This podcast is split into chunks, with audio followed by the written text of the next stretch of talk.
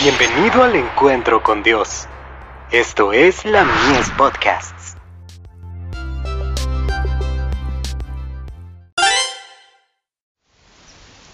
Cada día con Dios. Demos de lo que hemos recibido.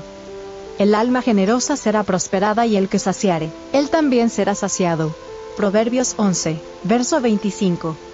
La generosidad es una de las virtudes que nos infunde el Espíritu Santo, y cuando el profeso pueblo de Dios priva al Señor de los diezmos y las ofrendas, experimenta una pérdida espiritual.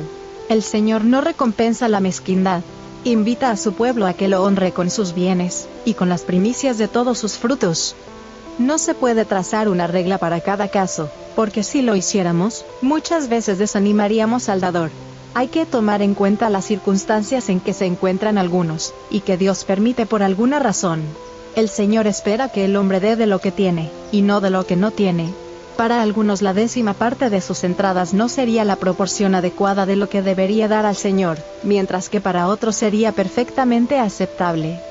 ¿Cuántos están perdiendo ricas bendiciones y se están convirtiendo en enanos espirituales porque privan al Señor de lo que le pertenece? El enemigo de Dios y el hombre obra constantemente para desviar los tesoros que pertenecen a Dios, para deleite, honra y gloria del ser humano. Los hombres dicen, las necesidades de mi familia requieren que compre esto y aquello, y la casa se llena de comodidades tales como muebles, ropas y manjares.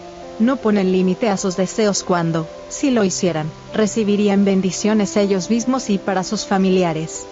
Dios nos ha hecho sus mayordomos, colaboradores suyos en la gran obra de promover el progreso de su reino en la tierra. Podemos seguir la conducta del mayordomo infiel, y al hacerlo así perder los más preciosos privilegios jamás concedidos a los hombres. Por miles de años ha obrado Dios por medio de instrumentos humanos, pero a su arbitrio puede dejar de lado al egoísta, al amante del dinero y al codicioso. Puede darle impulso a su obra sin nuestra participación. Pero, ¿quién entre nosotros se sentiría complacido si el Señor lo hiciera?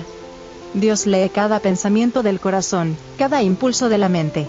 Si no estamos dispuestos a dar generosamente, nos estamos burlando de Él.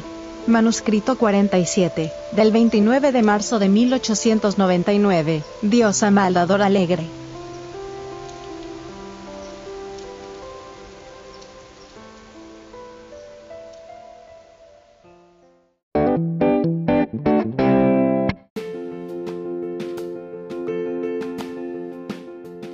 Visítanos en www.ministeriolamies.org para más contenido.